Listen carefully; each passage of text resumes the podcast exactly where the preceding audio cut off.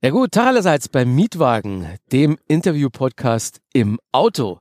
Ja, Herrschaften, mein Name ist Markus Kafka und ich bin hier der Chauffeur und ich hole die Leute ab, wo immer sie abgeholt werden wollen. Zu Hause, beim Arzt, beim Yoga, beim Einkauf. Und ich fahre sie hin, wo sie hingebracht werden wollen. Ins Studio, ins Konzertvenue, zum Yoga, zum Arzt, zum Einkauf.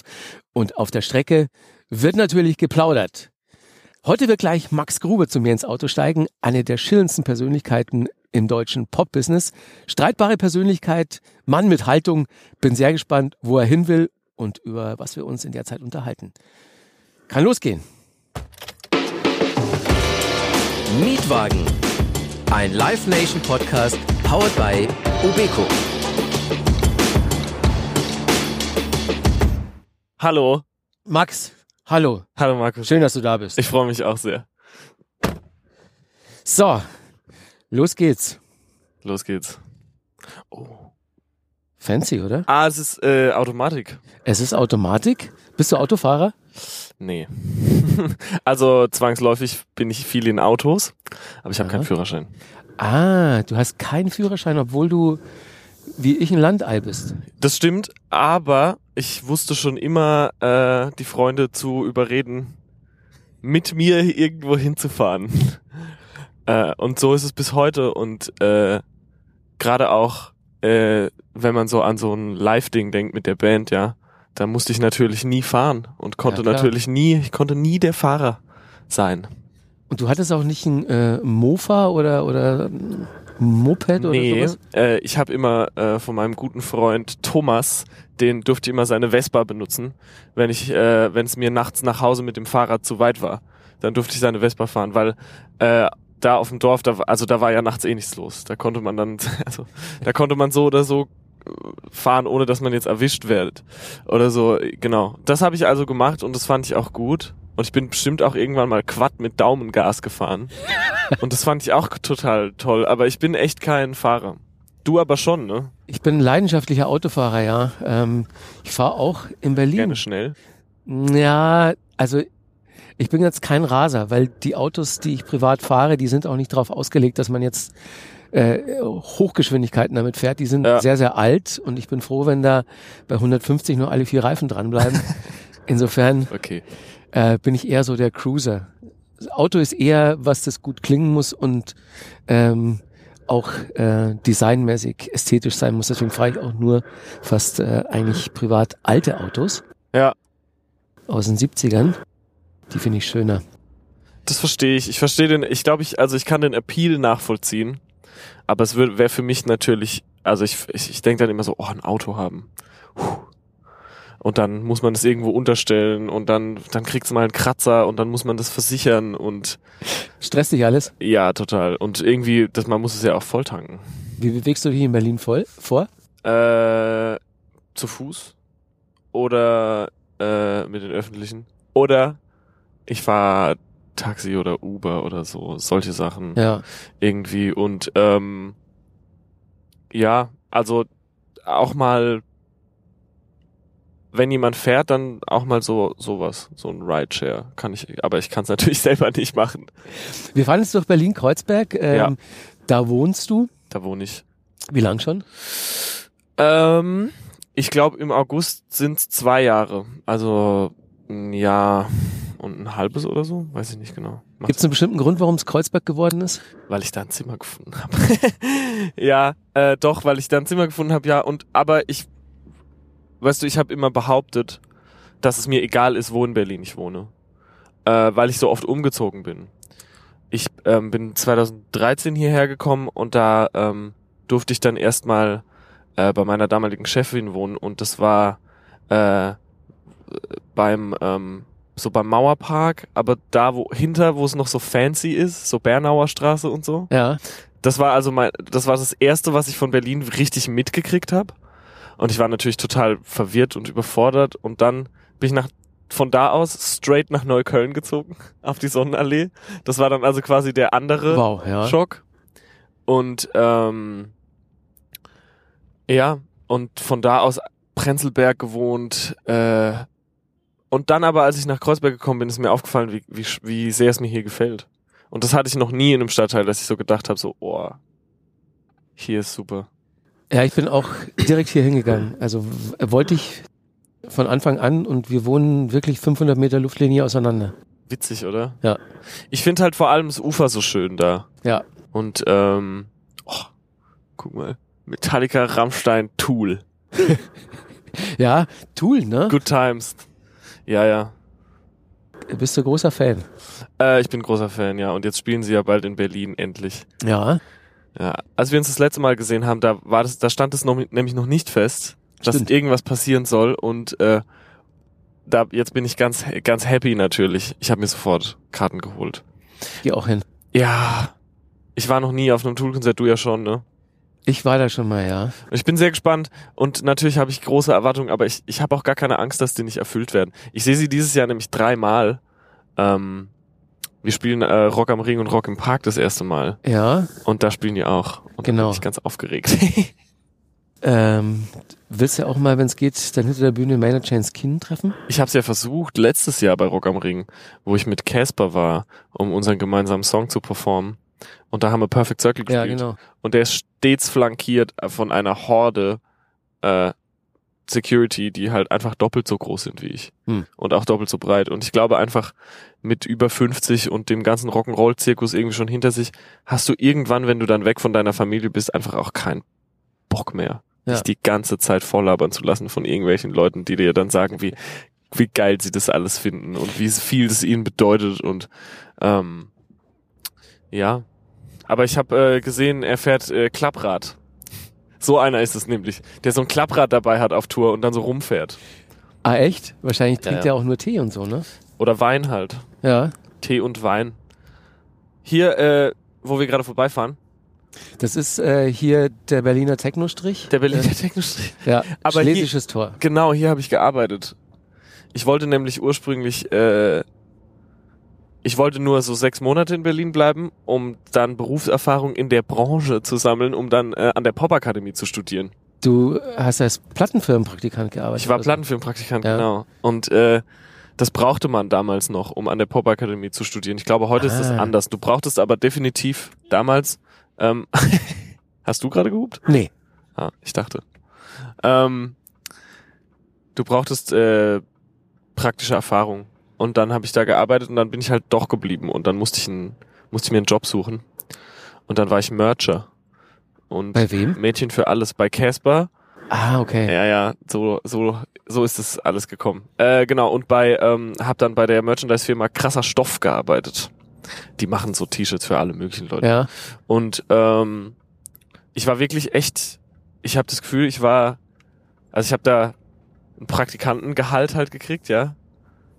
Und ähm, war da aber auch echt nur zur Belustigung der anderen Mitarbeiter angestellt, habe ich das Gefühl, weil ich kann dir im äh, Rückblick nicht sagen, was genau ich da gearbeitet habe. So Kundenservice, so ein bisschen Kundenmails beantworten und irgendwie die Socials pflegen. Aber da hast du ja parallel eh schon Musik gemacht. Ich habe da gerade angefangen, Ja. also so äh, darüber nachzudenken, ob das eine Sache wäre, die sich lohnen würde, ernsthaft zu machen. Und ähm, ja, aber da, da, hat- da habe ich schon Musik gemacht, aber es hat halt niemanden interessiert. Es ist, äh, fällt mir gerade ein, schön, dass du überhaupt äh, für uns aus deiner Wohnung gekommen bist. Ne? Du bist ja äh, bekennender Stubenhocker. Auf jeden Fall. Also ich habe echt nichts da. Ich geh, also ich geh, bin, ich bin echt schon draußen auch viel. Ich war jetzt gestern auf einem Konzert und dann war ich noch was essen. Auf welchem äh, Konzert warst du? Der, der Fabian Altstötter, der ehemalige Sänger von César, Ja. du wirst die kennen, Ja. hat sein Soloalbum rausgebracht Aha. äh, als Jungstötter und äh, da, Ja, da hat er so ein Klavierkonzert gespielt äh, dazu und genau, da war ich. Das war sehr schön und also es gibt irgendwie schon immer Gründe rauszugehen, aber ich bin, ich habe überhaupt keinen Drang dazu. Deswegen freue ich mich, wenn ich mal eine Überweisung machen muss oder so, dass es einen Grund gibt, warum ich äh, vor die Tür gehen Du, kann. ma- für Überweisungen gehst du vor die Tür, du hast kein Online-Banking? Nee, Abgefahren. überleg dir das mal, dann würde ich ja wirklich nicht mehr rausgehen. Ja. So Aber was machst du dann den ganzen Tag zu Hause? äh, Musik und dann ich lese bestimmt auch mal was und äh, ich bin viel am Computer. Ich gucke ja viel Wrestling auch und versuche mich so ein bisschen um um Dinge zu kümmern. Äh, ich bin auch ja ich bin ja auch Buchhalter von Drangsal. Vor allem bin ich Buchhalter von Drangsal. Hast du da ein Händchen dafür, für so Steuerkram? Und es macht mir so Spaß, wenn am Ende alles dann seine Richtigkeit hat. Ich bin, ich bin richtiger Pedant, was das angeht. Es ist so peinlich. Äh, ich klebe so die Belege ein und dann nummeriere ich die und dann scanne ich die. Dann trage ich sie ein in so eine Excel-Tabelle ähm, mit derselben Nummer und dem Datum natürlich. Äh, und dann hole ich mir Kontoauszüge am Automaten und schreibe dann neben jede Abbuchung die Nummer Matching na, mit dem, was in dieser Excel-Tabelle steht. Und auch, ob es eine, ich trage mir auch alle Privatausgaben, die ich dann von diesem Konto mache, äh, nochmal ein in diese Tabelle, damit ich weiß, was halt eine Privatausgabe war. Wahnsinn. Das ist, da muss man schon echt durchsteigen. Sind wir jetzt in der Nähe vom Ostbahnhof? Ja, wir sind in der Nähe vom Ostbahnhof. Gell? Und äh, Hier wohnt nämlich mein, mein äh, Gitarrist. in der Nähe vom Ostbahnhof befindet sich ja eine Lokalität, die wir jetzt ums Eck rum. Fährst du mich jetzt ans Berghain? Ich fahre dich jetzt ins Berghain, wo wir wo, sind ich, jetzt an der wo ich hingehen muss. Jetzt. jetzt, jetzt musst du da endlich mal rein. Freitag äh, Vormittag sind wir unterwegs. Das ist äh, eine Zeit, in der das Berghain tatsächlich auch mal nicht geöffnet hat. Aber kurz davor steht. Kurz davor steht, ja. Und jetzt äh, Ist es wirklich wir. so nah am Ostbahnhof? Ich war schon so gar, ich war schon ganz arg lange nicht mehr hier. Bist du jemals vom Berghain gestanden? Ja. Wolltest du rein? Ja. Oh. Bist du reingelassen worden? Äh, das erste Mal nicht. Also ich bin das erste Mal, guck dir das an. Es ist schon irgendwie imposing. Aber so, ich denke immer, ist es so imposing, weil es diese Aura hat oder ist es so oder denk, also denkt man das nur oder ist es, wenn es jetzt dieses alte Heizkraftwerk hier einfach stünde und so wie ganz viele andere verlassene Gebäude in Berlin nur drauf, äh, wenn man nur drauf wartet, äh, dass es zu einem Hotel oder so gemacht wird, Ja. fände man es dann genauso krass? Also man muss schon das Wissen haben, äh, was hinter diesen, äh, hinter dieser Mauern. Fassade vorgeht. Also jetzt war ja auch gerade ein Rucksacktourist da, der von sich ein Selfie vorm Eingang gemacht hat. Es ist also schon so eine Art Wallfahrtsort Ja. für äh, Clubgänger weltweit und gilt ja als einer der besten Clubs weltweit. Ähm, du bist also Club. auch schon mal drin gewesen? Also beim er- das erste Mal, dass ich da war, wusste ich auch wohl, ja, was das Berghain so, also was das ist. Und dann ähm, stand ich davor und wurde nicht reingelassen, war aber mit jemandem unterwegs, der organisiert hat, dass wir dann doch noch reingekommen sind. Also bin ich reingekommen am Ende des Tages. Und wie Äh, fandest du das? Äh, ernüchternd. Ähm, ich fand es nicht so krass, wie ich gedacht habe. Und äh, es ging mir, ging mir öfter, ich war öfter dort, aber nur, nur um so Konzerte zu sehen, weil da sind ja dann schon auch manchmal Ja. inmitten der äh, DJs jetzt so Performances und so. Ich fand's weniger krass, als ich es mir erwartet habe, weil ich habe echt gedacht, so Sodom und Gomorra von all diesen Sachen, die man da so liest und das ist halt wirklich und es gibt ja auch Leute, die dann sagen, dass es so ist, aber vielleicht war ich einfach nicht in den richtigen äh, Ecken unterwegs. Ich muss sagen, ich kann halt nicht ähm, ich würde schon sagen, dass ich so hedonistische Züge hat. Ich glaube, die hat jeder Musiker. Aber ich kann jetzt nicht drei Tage auf Techno feiern. Das kann ich einfach nicht.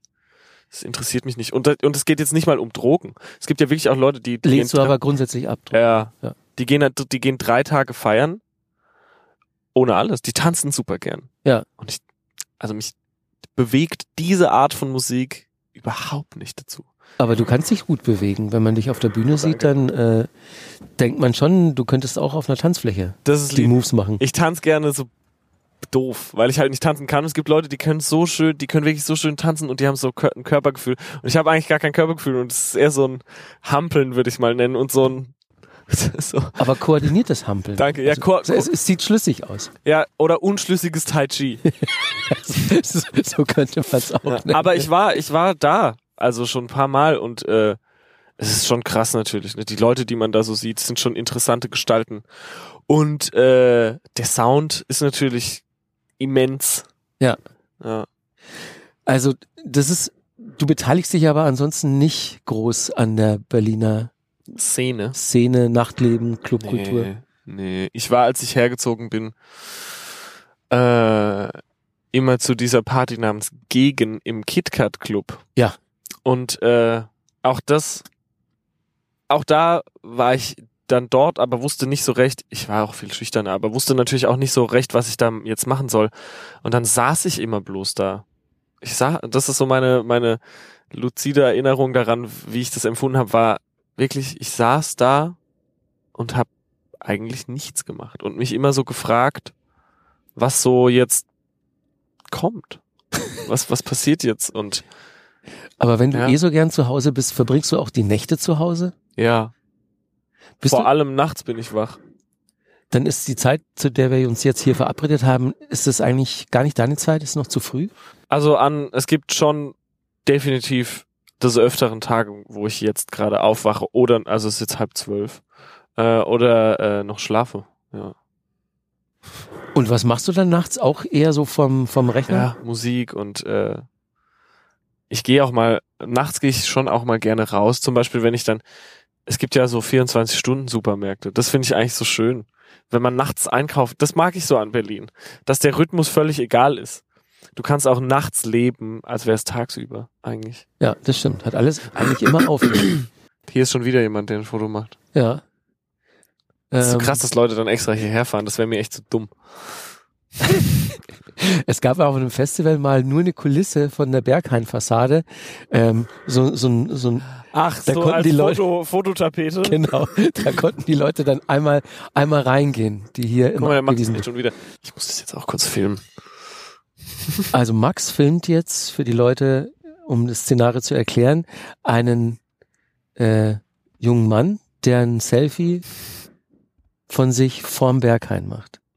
So Ja. ist es. Und das passiert aber hier den ganzen Ja, Tag, ich weiß, das macht Ja. ja auch Sinn. Es gibt selbst Leute, die, das finde ich immer so lustig, selbst Leute, die da auflegen und so, Ja. die machen ja dann nochmal das, ähm, das Selfie danach dann so vor, äh, vor dem Berghain, so, hey, wir waren heute hier. Ja, klar. Oder HP Baxter habe ich auch schon gesehen, ein Foto vom Berghain, wenn er seine Wicked-Hände macht. Kennst du die? ja, die? genau, die Wicked-Hände. Ja klar, du darfst da drin keine Fotos machen. Stimmt, also ja. Selbst als DJ geht halt nicht. Ich habe mal Crow im Berghain getroffen.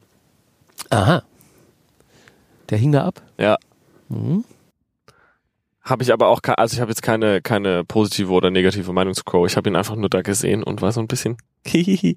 Wenn du in Berlin vor die Tür gehst, also Ja. Crow hast du jetzt erkannt, wenn du vor die Tür gehst, äh, wirst du viel erkannt, angesprochen? so wenn man jetzt diesen Zeitpunkt ja punktiert und dann ein Jahr zurückgeht, dann kann man sagen, dass es sich exponentiell verhundertfacht hat. Woran und das ist es? schon krass. Keine Ahnung. Ich glaube auch viel durch diesen Podcast, den ich jetzt angefangen habe. Das hat nochmal so ein, so ein, es liegt nicht nur an der Musik, aber das hat auch nochmal so ein äh, Stoß gegeben, dass man so, weil selbst Leute, die mit der Musik gar nichts anfangen können, Ja.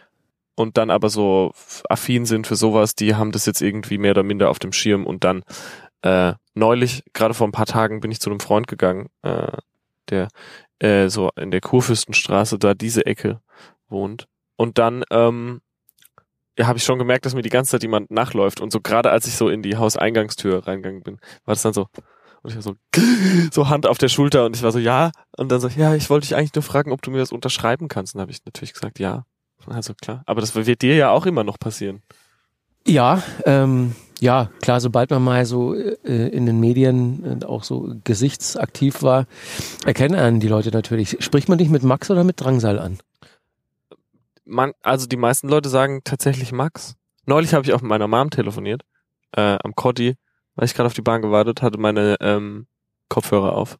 Und äh, also ich, man kann ja mit Kopfhörern telefonieren, das Ja. ist ja so ein Ding.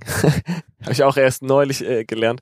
Und dann äh, stellt sich so ein Mädel vor mich und also wirklich so ganz nah und guckt mich so an und ich bin so versuche halt so mit meinen Händen zu signalisieren, dass ich am Telefon bin. Und dann habe ich irgendwann aufgelegt und sie stand immer noch da und ich war so, ja. Dann sagt sie, ach, ich wollte eigentlich nur wissen, ob du das bist. Und ich war Mhm. so, ja, für wen auch immer du mich hältst, kann sein, dass ich es bin.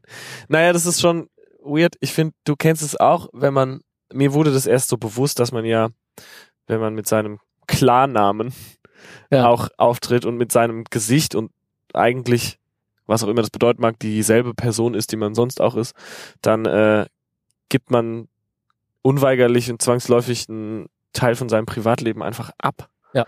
Und das ist so ein Gedanke, den, den finde ich mindestens interessant und allerhöchstens total gruselig.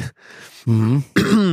Ist, ähm, kann man sagen, es gibt zwei Max Grubers, beziehungsweise gibt's eine Trennung zwischen Max Gruber und Drangsal? Gibt's die Kunstfigur Drangsal, hinter der du dich manchmal verstecken kannst? Schon auf eine gewisse Art und Weise. Gerade wenn man auf der Bühne steht, ist es natürlich so eine ganz andere, also so eine ganz andere Akzeptanz so für Verhalten zum Beispiel, weißt du, dann, dann ist man so eine, man hat als Musiker kann man sich schon manchmal, da kann man echt frech sein manchmal und die Leute sind so, ach, der Herr Künstler.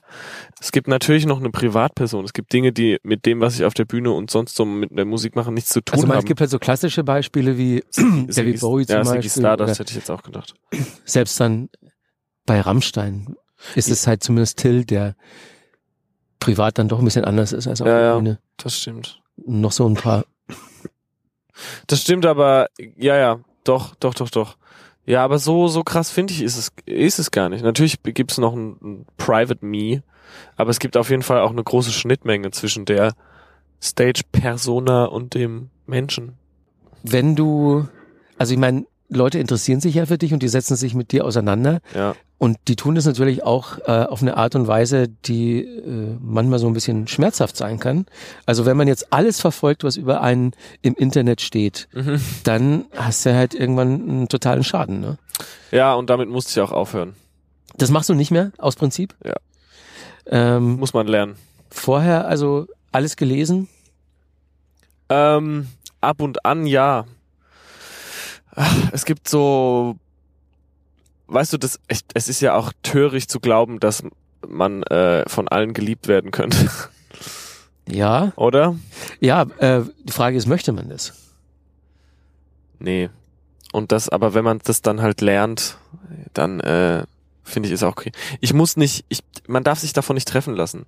Man muss damit zurechtkommen, auch wenn äh, man dann auch mal so, wenn es auch mal Leute gibt, die einen grundlos einfach hassen und das dann auch kundtun. Hass ist vielleicht ein starkes Wort, aber es ist ja auch ein starkes Stück so, wenn, wenn Leute dann einfach schreiben so, ich hasse diesen und dann kommen irgendwelche Beleidigungen und so und dann fühlt man sich natürlich zwangsläufig scheiße auch. Ja. Man kann ja gar nicht anders. Und das ist eben das Problem. Dich können 200.000 Leute total toll finden und zwei sagen, was für ein talentloses Stück Dreck. Und alles, woran du dich aufhängst, ist das. Dass es dir da genauso geht. Ja. Erstaunlich. Und weißt du was? Ich habe noch niemanden, noch niemanden getroffen. Leute, die das schon viel länger machen als ich und schon viel und natürlich viel umtriebiger und erfolgreicher damit sind. Äh, ja, die, die sind immer noch so. Die lesen sich auch irgendwelche Kommentare durch und regen sich da dran äh, drüber auf und machen Screenshots und schicken die dann rum. Ich habe neulich zum Beispiel habe ich ein Musikvideo gedreht äh, für die Gruppe Die Nerven. ah ja, wurde ja auch, äh, dein Album ist ja zusammen mit, Mit Max Rieger gemacht, Ja. genau. Und äh, da hat auch jemand geschrieben, äh, was ich aber schon wieder ganz lustig finde, äh, was für ein äh, irgend sowas, äh, was für ein unnötiges Schrottvideo und ich hätte den Song damit ruiniert und soll doch lieber bei meinen Leisten bleiben. Und da war ich auch so, jo, okay. Es steht ja aber auch jedem zu, Sachen nicht gut zu finden, die man macht. aber es zeckt. Ja, es zeckt, es zeckt, also das hat jetzt nicht so gezeckt. Das war eher so ein Beispiel, was ich halt ta- total witzig fand tatsächlich. Da konnte ich echt drüber lachen. Und äh, aber es gibt so manche Sachen, die dann schon auch echt so wo, wo Leute echt so persönlich werden. Und so, wo ich schon so, also teilweise echt abstruse Sachen gelesen habe, wie äh, der einzige, also ich, ich habe ja, es, dass ich kein Talent habe, steht ja fest. Und äh, man müsse sich eigentlich eher mal damit beschäftigen, äh, wie ich zu meinen Seilschaften gekommen bin. Äh, Oha, und äh, genau, und dann wurde da, dann wurde da so der klassische ähm, Verschwörungstheorie, Insiderwissen. der hat der, mit so viel Vitamin B, der, der weiß bestimmt was über irgendjemanden oder hat sich hochgeschlafen. Und es ist so, jo, also man kann es auch übertreiben, ne? Ist das ein Hotel hier? Äh, ich glaube ja. Also wir sind jetzt immer noch, nee, Ostbahnhof und machen uns jetzt auf den Weg zur Hasenheide. Ah ja. Und Um da Drogen zu kaufen, nein, die gibt's da ja, wenn man das möchte. wenn man es möchte. Hab das noch nie gemacht. Äh, ich habe ich hab früher gekifft, auch. Als ich nach Berlin gezogen bin, schon nicht mehr, aber vorher, so als Jugendlicher. Aber apropos Kindheit und Jugend auf dem Land. Ja. Ähm, du bist jetzt kurz davor, Ehrenbürger von Herxheim zu werden. Ich, ja, wann, wann bekomme ich endlich den Schlüssel zur Stadt, zum Dorf? Gibt sowas, glaube ich. Aber immerhin bei, bei Wikipedia stehst du unter Herxheim als hier Persönlichkeiten der Stadt, ne? Ah, das finde ich so schön. Das hat mich richtig berührt, echt. So strange, wie man echt so da nach Anerkennung sucht. Irgendwie, da weiß man, also es ist, total arrogant, das zu sagen, aber da weiß man auf jeden Fall, wer ich bin. Und das tut gut. Äh, werden deine Eltern oft auf dich angesprochen zu Hause? Total, ja. Aber nur, also nicht, wenn ein großer Artikel im Musikexpress ist oder ich auf dem Cover der Specs Rest in Peace bin. Das interessiert dort niemanden. Ja, das ist ja so das Prestige, was man sich selber dann so, Ja. wo man sich selber drüber freut. Das interessiert dort niemanden. Aber wenn äh, der kleinste Artikel in der Rheinpfalz, der ist also wirklich Anstoß dazu, dann meine Eltern wach zu klingeln Vollkommen klar. und äh, zu sagen, der Bu, der Bu ist in der Zeitung. und die freuen sich dann natürlich. Ich glaube, meine Mutter hatte halt Sorge, als ich in die Großstadt bin mit dem Plan, das zu tun. Also die war natürlich auch so, oh Gott.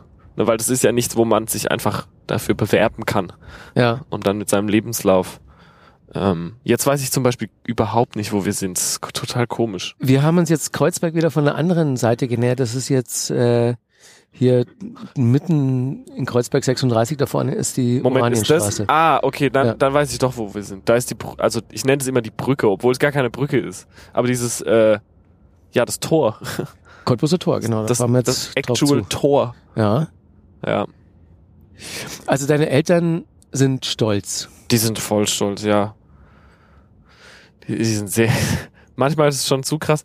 Im, also ich finde es so süß. Bei uns ist auch, ähm, bei uns zu Hause hängen dann auch so groß ausgedruckt so mein, also wenn man so die Treppe hochgeht, so in Anführungsstrichen meinem Zimmer, weil ein Zimmer habe ich nicht mehr, weil meine Eltern umgezogen sind, nachdem ich schon nicht mehr da war. Und ich habe noch eine Schwester und die ist älter als ich, die wohnt schon länger nicht mehr zu Hause.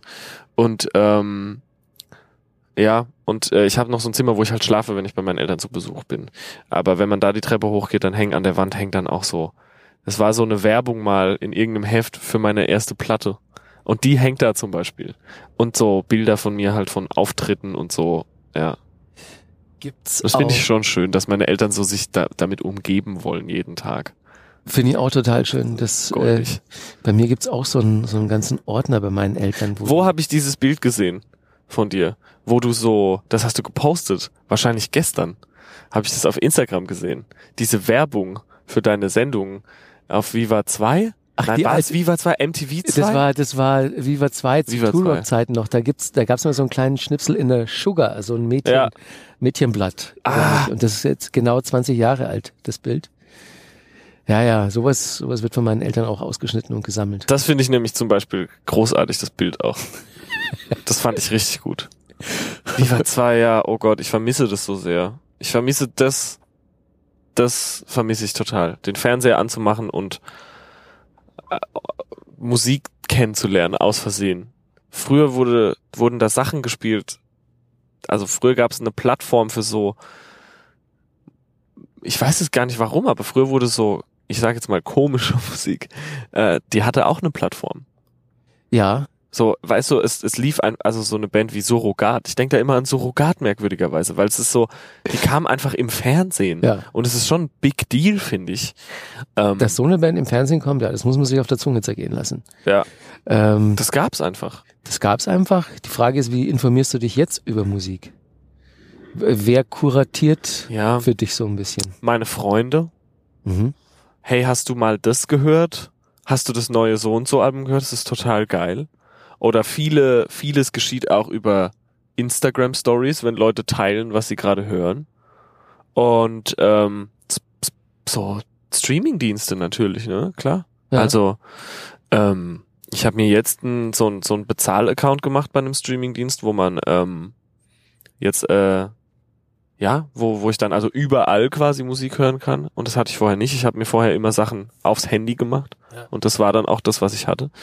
Und genau, und das ist schon, man ist schon, das ist schon irgendwie, irgendwie cool, wie man dann auch so hin und her springen kann. Ich habe gestern Immortal gehört, aber auch Casey and the Sunshine Band. Das ist ja diametral. Genau, und deswegen, ähm, das fand, das finde ich irgendwie schon cool auch. Also es hat natürlich auch seine, seine Sonnenseiten, sag ich mal.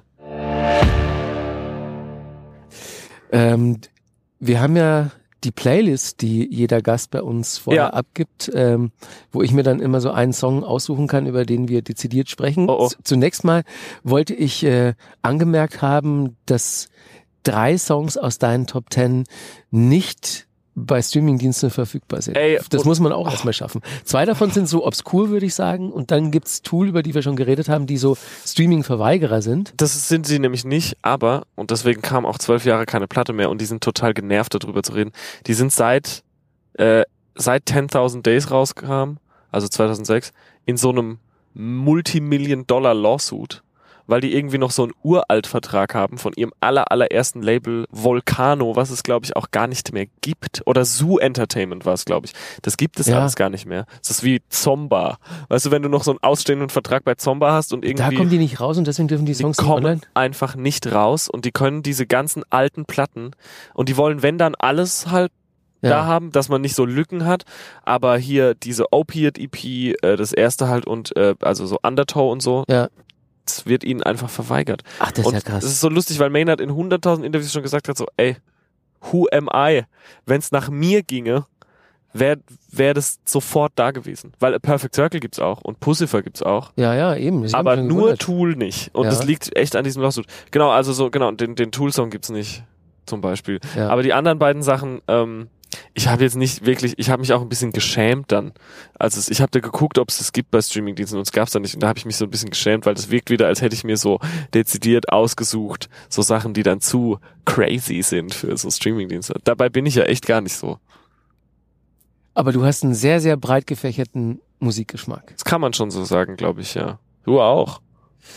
Ja, ähm, man vergibt sich ja auch immer was, wenn man sich so einschränkt auf ein, zwei Stile. Das habe ich auch das Gefühl. Andererseits finde ich es total geil, wenn es Leute gibt, die sagen, okay, ich will ähm, nur Death Metal hören, weil ich das halt so geil finde. Ja. Wie schön das ist. Fair enough, klar, geht auch. Ähm, wer hat dich eigentlich so musikalisch großgezogen? Also außer Musikfernsehen, wie viel Anteil haben deine Eltern an deiner musikalischen Erziehung? Ich habe das Gefühl, dass die vor allem, äh, dass der größte Anteil von ihnen ist, mir nie was verboten zu haben. So, Schon mal gut. Weil bei uns gab es zu Hause immer auch den EMP-Katalog. Und dann, äh, Hat dein Vater sich Klamotten bestellt? Oder ich was? weiß gar nicht, warum wir den hatten. Was, hat, was haben die da gekauft? Vielleicht Dein T-Shirt. Rammstein-T-Shirt oder so. Also meine Eltern haben, waren schon immer Rammstein-Fans.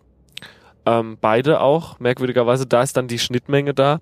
Ähm, mein Vater hört eher so äh, Ted Nugent und ACDC, mochte aber auch immer so einzelne Songs von total, ich sage jetzt mal, mehr äh, geschmäcklerischen, obskuren Sachen. Er hat immer den Mussolini von Duff gehört.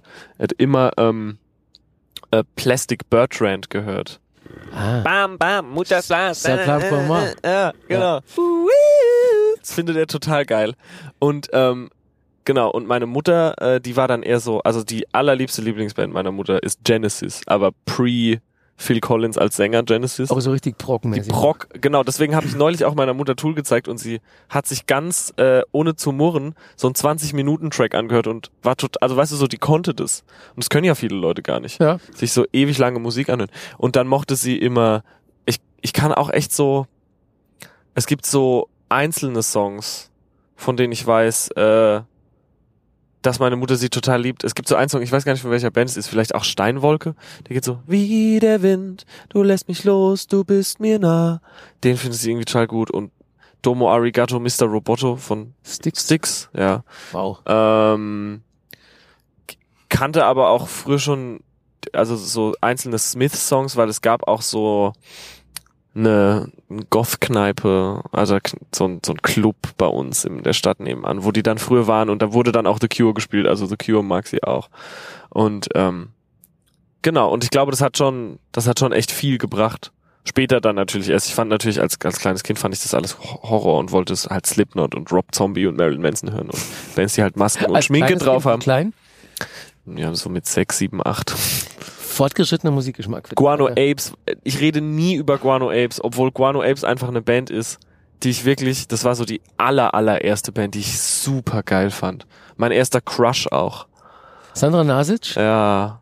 Und ich fand's halt, ich fand's so geil, diese Musik.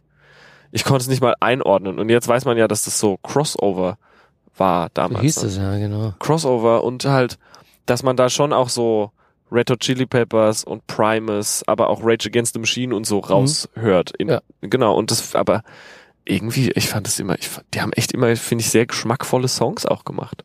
Wann, also gut, du hast mit sechs Slipknot gehört. Äh, wann ging es los, dass du dich optisch auch unterschieden hast von den anderen Kindern im Dorf? Früh.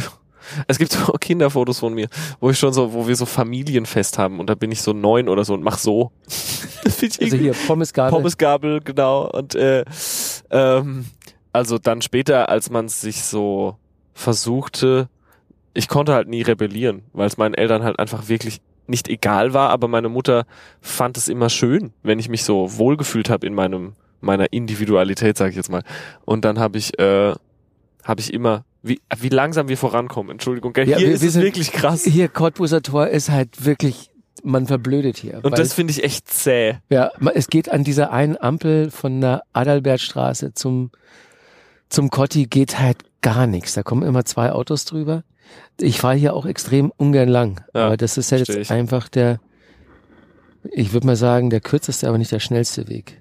Ja, aber ich mag's trotzdem gern hier. Ich weiß auch nicht, ich habe früher mal Angst vor Kotti gehabt. Jetzt finde ich es richtig schön hier. Ich find's auch extrem unterhaltsam, ja. ja, das ist vielleicht das beste Wort.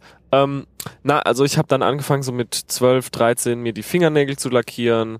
Und ich hatte erst äh, total langes Haar. Das ging so mit 13 los. Da habe ich die Haare dann wachsen lassen. Dann habe ich sie auch irgendwann schwarz gefärbt. Ähm, und äh, ja, was hatte ich an? Ich hatte einen Him-Pullover und so Stulpen. Ich fand aber auch, äh, natürlich, ich hatte so Wrestling-Shirts, ich hatte ein ähm, Marilyn Manson-T-Shirt, ein Green Day-Shirt hatte ich auch. Als American Idiot rauskam, das fand ich natürlich super duper geil. Das ist aber schon relativ früh mit 12, 13. Also da warst du wahrscheinlich Schon, in deiner ja. Klasse der Einzige, der so aussah. Ja, ja, doch. Und äh, The Prodigy fand ich so geil. Oh mein Gott, ich wollte unbedingt aussehen, aussehen wie Keith Flint. Und ähm, dann kam die Deutsch-Punk-Phase. Dann wurde die Hälfte der langen Haare einfach abrasiert Ja. und dann hatte ich ein Iro. Und dann habe ich halt so, weißt du, was mich immer am Punk am meisten gestört hat, ist, wie teuer es ist, so auszusehen. Wie teuer es ist, so arm auszusehen. Wenn man einen gewissen Wert auf äh, Stylo und Stimmigkeit Und das legt, tun die aber alle. Dann haben die so eine Lederjacke und so eine Lederjacke, selbst wenn du sie Vintage kaufst, Mhm. kostet halt einfach eine Stange Geld.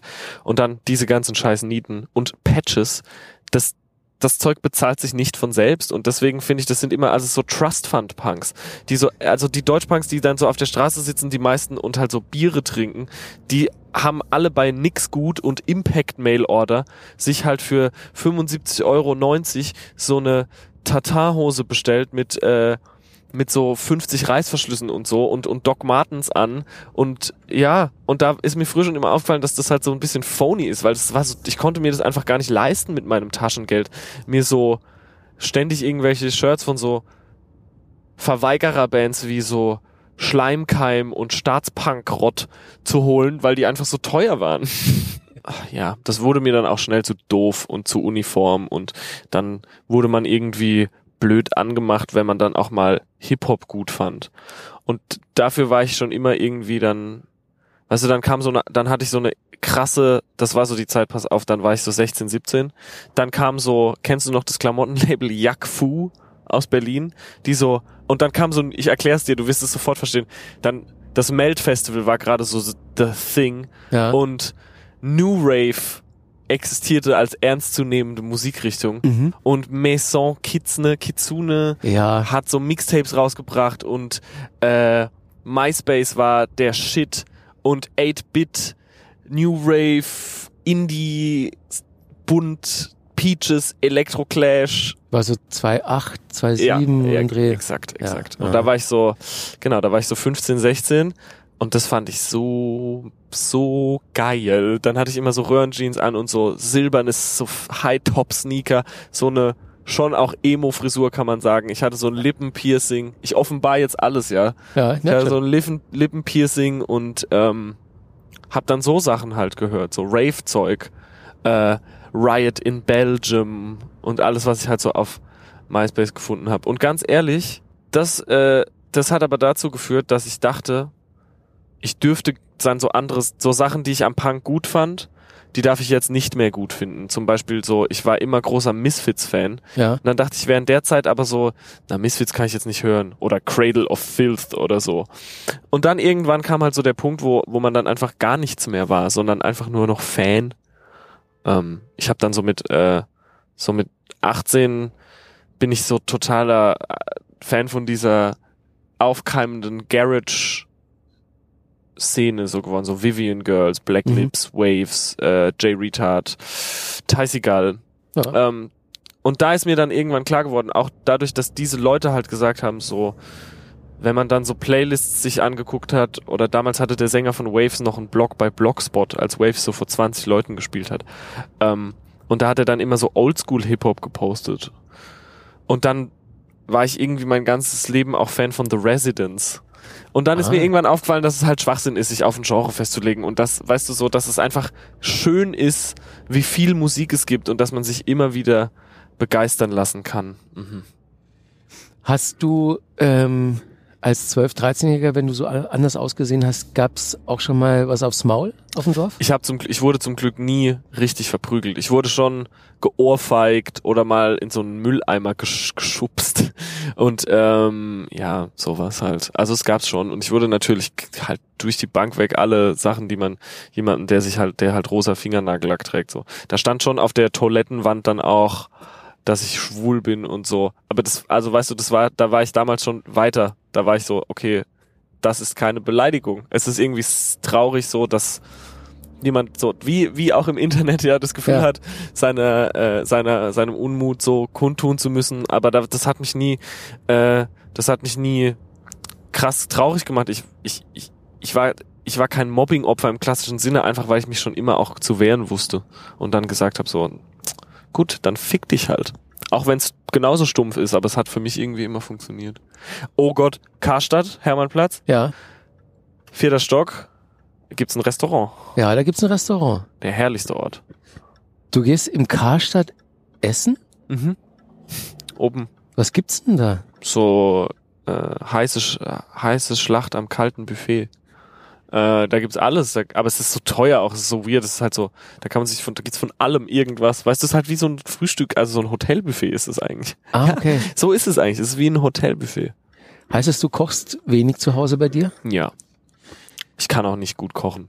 Aber das, also das, was ich kann, vor allem Eispeisen, die sind schon ausgefuchst über die zehn Jahre, die ich sie jetzt mache, habe ich gelernt, sie gut zu machen. Kochst du gern? Ähm, ich koche wahnsinnig gern, Das aber dachte ich bin, ich mir in, irgendwie. ja, ich kann es nicht. Deswegen bin Glaubst du wirklich, dass du das nur sagst? Nicht, also dass du es vielleicht nicht nur sagst und andere Leute vielleicht total. ich, meine Frau kocht wahnsinnig gut und wir Ja. kochen immer zusammen, aber ich mache halt dann nur die Hiwi-Arbeiten und versuche Okay. möglichst viel dabei zu lernen, damit ich es mal alleine kann, wenn sie nicht da ist. Ich habe, glaube ich, vor zwei Jahren das erste Mal eine Tomate geteilt. Ah ja, jetzt sind wir So, hier. Jetzt sind wir hier. Jetzt weiß ich ja gerade, wo wir sind. Da krieg ich die, geht mir der Arsch direkt auf Grundeis. Ja, warum? Wir sind jetzt äh, am Bauhaus. Da habe ich mich mal fast geprügelt mit einem Mitarbeiter. Aber wir sind eigentlich hier, weil hier das Huxleys ist. Huxleys neue Welt. Ja. Ähm, sehr unscheinbar, wie ich finde, immer noch von außen.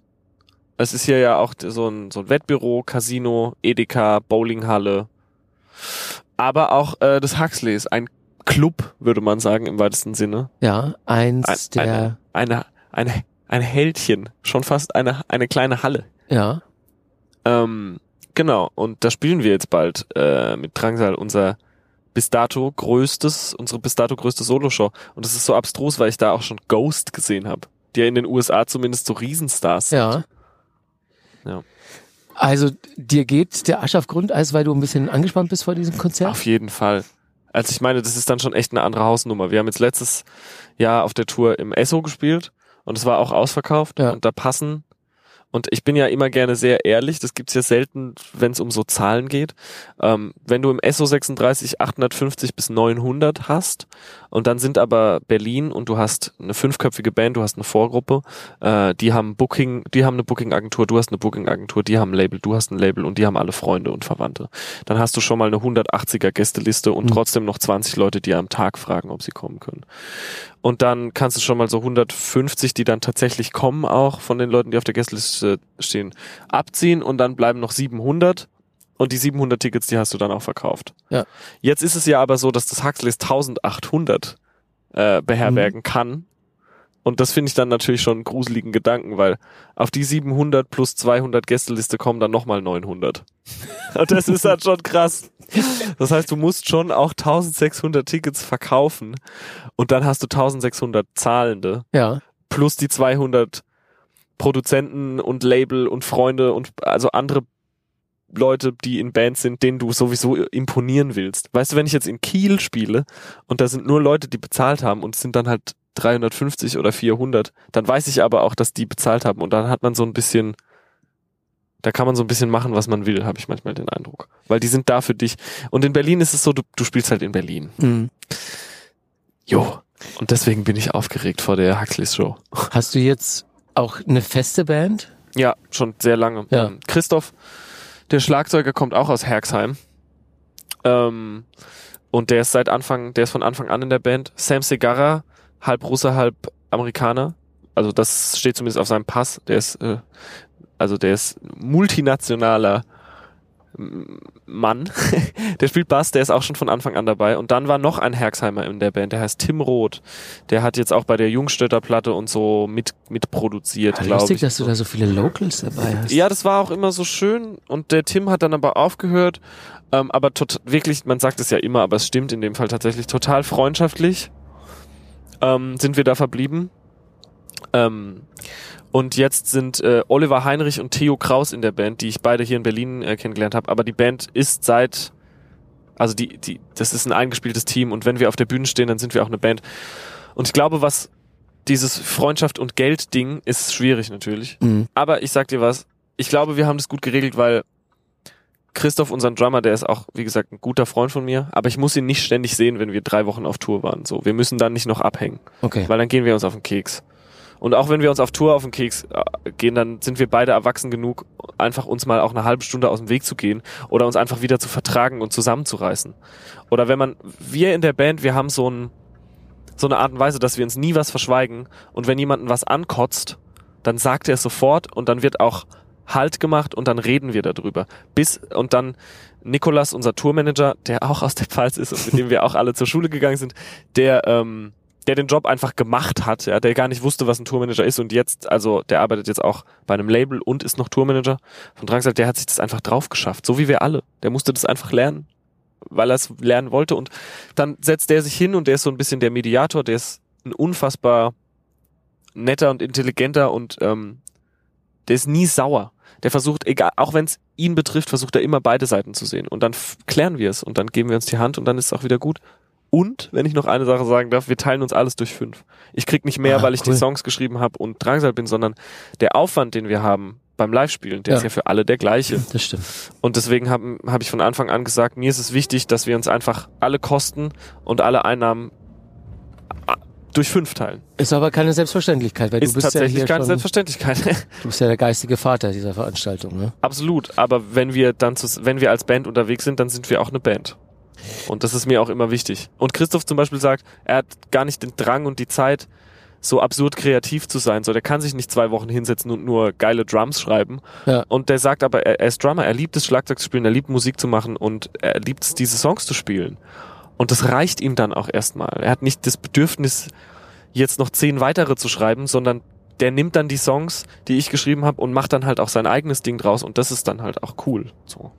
Wie ist es denn generell mit dir zusammenzuarbeiten? Bist Scheiße. Du Pain in the ass? Ja. Wie du merkst, ich kann einfach nicht meinen Mund halten. Und ähm, Das ist ja mir als Interviewer, äh, das kommt mir zu Pass, ne? ja, ist Könnte so. ich ja nichts dagegen ist es so? Ja. Also ich kann nicht, ich bin krasser Choleriker. Wirst du schnell sauer? Gar nicht. Ach, Also überhaupt krass. nicht. Ich bin da wirklich so klein Buddha, Markus. Das finde ich so, das finde ich super. Ich äh, bin jähzornig. Aha. Ähm, ich bin überemotional und äh, pedant. Alle Leu also du kannst alle Fragen, die in der Band mit mir sind, du kannst, äh, wie man so schön sagt, Peers, Lovers and Family fragen. Äh, da würde, auch wenn du meine Mutter fragst, irgendwann der Begriff Choleriker fallen. Ui. Ja. Ich meine, Ja. ich, ich habe aber, ich habe echt schon, also es gab auch einen Moment, wo dann meine meine Band und Crew, äh, das ist jetzt so drei Jahre her, irgendwann mal mich so zur Brust genommen hatten, so, okay, jetzt aber mal Piano. Also jetzt reicht's auch mal langsam mit den Tantrums. Und dann habe ich äh, mich auch echt zusammengerissen jetzt so die letzten paar Jahre. Da gab's jetzt keine so krassen Ausfälle mehr, würde ich mal sagen. Und äh, ja, aber ich bin auch gerade im Studio und so bin ich natürlich ein krasser Korinthenkacker einfach. Ja. Aber man muss dann einfach wissen, wie man dich zu nehmen hat und dann geht Ja, es auch. Absolut. Die wissen alle, das zu ignorieren. Okay. Ähm, was machst du denn generell, um mal so ein bisschen runterzukommen und zu entspannen? Wrestling gucken. Wrestling, da sind wir jetzt wieder bei Wrestling. Soll ich dir was sagen? Was? Ich habe noch nie in meinem Leben Wrestling geguckt, beziehungsweise die ein, zweimal, in denen ich zufällig in dieser Situation war, weil irgendwie kam es am Fernsehen Ja. oder Kumpels von mir haben es geguckt, habe ich für mich äh, keinen Draht dazu entwickeln können. Erklär mir Hast mal, nichts falsch gemacht. was, was du an Wrestling geil findest. Ähm, de, die, ich, ich, das ist die schwierigste Frage. Ähm, die Show. Es ist, Musik ist ein Teil davon. Ja. Ähm, es ist athletisch.